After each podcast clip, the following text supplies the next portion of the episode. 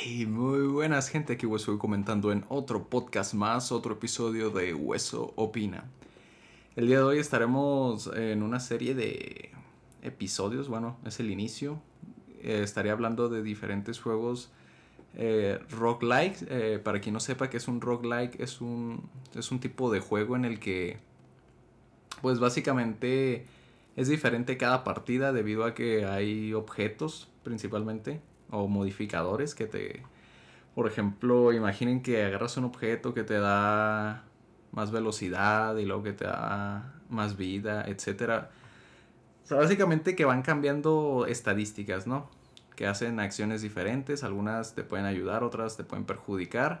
Básicamente eso es un roguelike. Eh, cada partida pues es diferente ya que los objetos que te salen es aleatorio, pero todo es sobre una misma base. Eh, no sé si me expliqué bien, es más o menos el concepto que yo tengo de un roguelike. Y el día de hoy estaremos hablando de Slade Spire, que fue básicamente creo que mi primer roguelike, no recuerdo bien. Pero bueno, eh, Slade Spire es un indie de estrategia. Salió en el año 2019 y la, este, la descripción de Steam nos dice lo siguiente. Hemos fusionado juegos de cartas y roguelikes para crear el mejor juego de cartas para un solo jugador que pudiéramos. Crea un mazo único, encuentra criaturas extrañas, descubre reliquias de inmenso poder y mata la aguja. Pues básicamente este es el resumen que nos dan del juego. Y bueno, pues como mencionaba, eh, es un juego de cartas ya se podrán imaginar. Este, es básicamente sencillo. Eh, gráficamente está bastante bien porque pues tiene acá su, su arte o yo que sé. No, yo la verdad yo no comprendo el arte, así que lo siento. Pero su estética es bastante bonita, se ve muy bien. Eh, no se puede decir mucho realmente de un juego de cartas de, gráficamente. Pues los diseños y todo, pues la verdad, las cartas y todo eso está muy bien conseguido. Es bastante no es tan pesado visualmente, no sé si me entiendan a qué me refiero con pesado. O sea, me refiero a que no, hay, no te da mucho como mucha información de golpe o cosas así, o sea, te da lo básico, ¿no? Este, jugabilidad, pues básicamente es arrastrar las cartas para usarlas, ya sea si quieres atacar o defenderte, tienes que arrastrar cartas, es todo lo que la jugablemente es bastante simple, se siente muy fluido, este, eso está bien eh, por ese lado. Eh, tal vez al inicio sea un poco... Hay algunas cosas que no sepas, que no entiendas muy bien qué hacen. Pero pues realmente todo se hace... Todo se aprende jugando básicamente.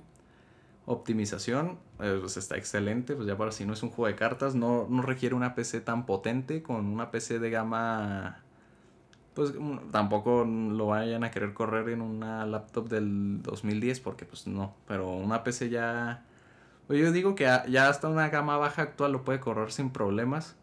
Eh, gama baja actual, eh, recuerden eso. no vayan a, gama baja de hace 10 años, pues tal vez no. O quién sabe, tal vez sí, sí.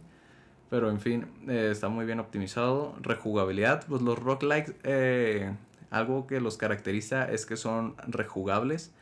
Y pues en este caso Slade Spire es bastante rejugable. las partidas o en general pues se les suele llamar runes en todos los juegos Roguelike, bueno, es el, eh, los roguelikes es son el único tipo de juego en donde he escuchado este término, el término run. Me puedo estar equivocando, pero, pero bueno, dejémoslo así, ¿no? Una run básicamente es una partida que es desde que empiezas hasta que acaba, hasta que acaba, obviamente. Este, pero es una pasada. Por lo general empiezas hasta que llegues a un jefe. En todos los roguelikes llegas a un jefe o algo así para que se acabe a cierto jefe.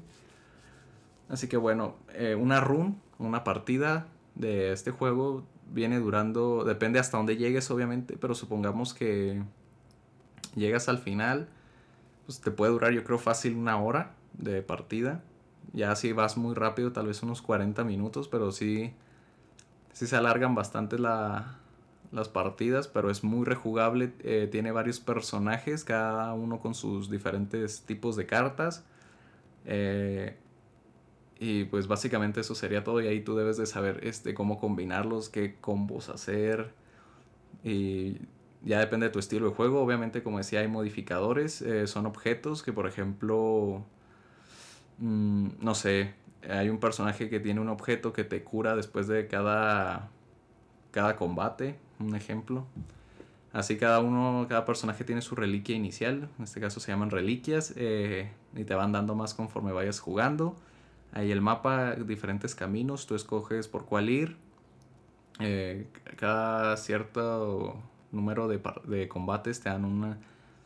Hay una habitación que es del cofre y ahí te dan más objetos y básicamente es eso, ¿no? O sea, aquí ya explicar el juego en general.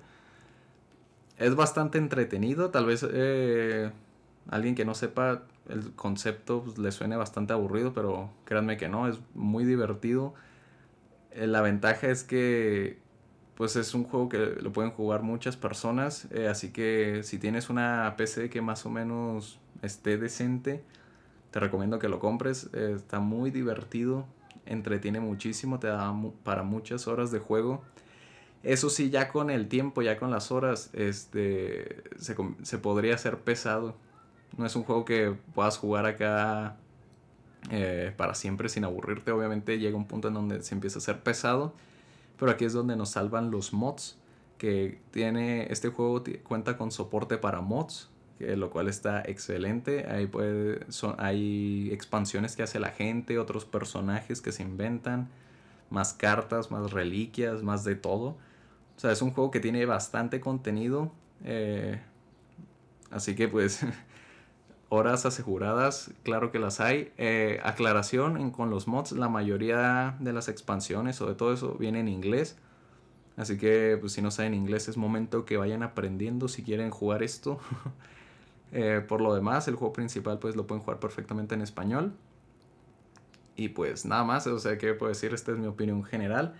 Realmente es un juego bastante simple. Eh, tiene modos de, se llama ascensión, que se supone que cada vez se vuelve más difícil. Eh, se pueden hacer bastantes combos, como les mencionaba. Y pues creo que nada más. Realmente no, no tiene mucho, mucho más que ofrecer el juego. Es bastante simple en cierto punto. Eh, no es el mejor roguelike, de eso hablaremos en los siguientes episodios. Pero es uno de los que más me ha gustado, principalmente por la duración que me ha dado de momento, pues es de los que más me han durado, básicamente. Eh, porque para que un, un roguelike te dure, necesitas. Para empezar, cada run necesita ser lo suficientemente larga como para que. Pues te dure, ¿no? Básicamente, imagínense si la run dura 5 minutos cada run pues tal vez jugaría cuatro, fíjense, cuatro runs de cinco minutos serían 20 minutos y tal vez de eso ya me aburrí o ya no lo quiero jugar, pues casi no jugaría realmente. Así que esa es una ventaja que la run dure más y también puede ser desventaja ya que se te puede hacer pesado, ¿no? Que dura 40 minutos y, y pierdas y digas, ay, otra vez empezar. Eh, pero aquí ahí es donde los juegos tienen que poner de su parte por el cómo están diseñados y en este caso está bastante bien diseñado. Este es Lady Spire. Está muy bien diseñado y no hace que te parezca pesado volver a empezar otra partida. Claro, ya con el tiempo te va a aburrir, así como cualquier juego lo haría. Eh, se te va a hacer pesado tal vez, pero es bastante divertido y por las horas y lo que pagas, claro que vale la pena. Así que en el siguiente episodio estaremos hablando de otro eh, rock-like, pero eh, tiene acá algunos puntos interesantes. Pero pues nada, esto sería todo por mi parte en, este episodio. Así que espero que les haya gustado y nos vemos hasta la próxima.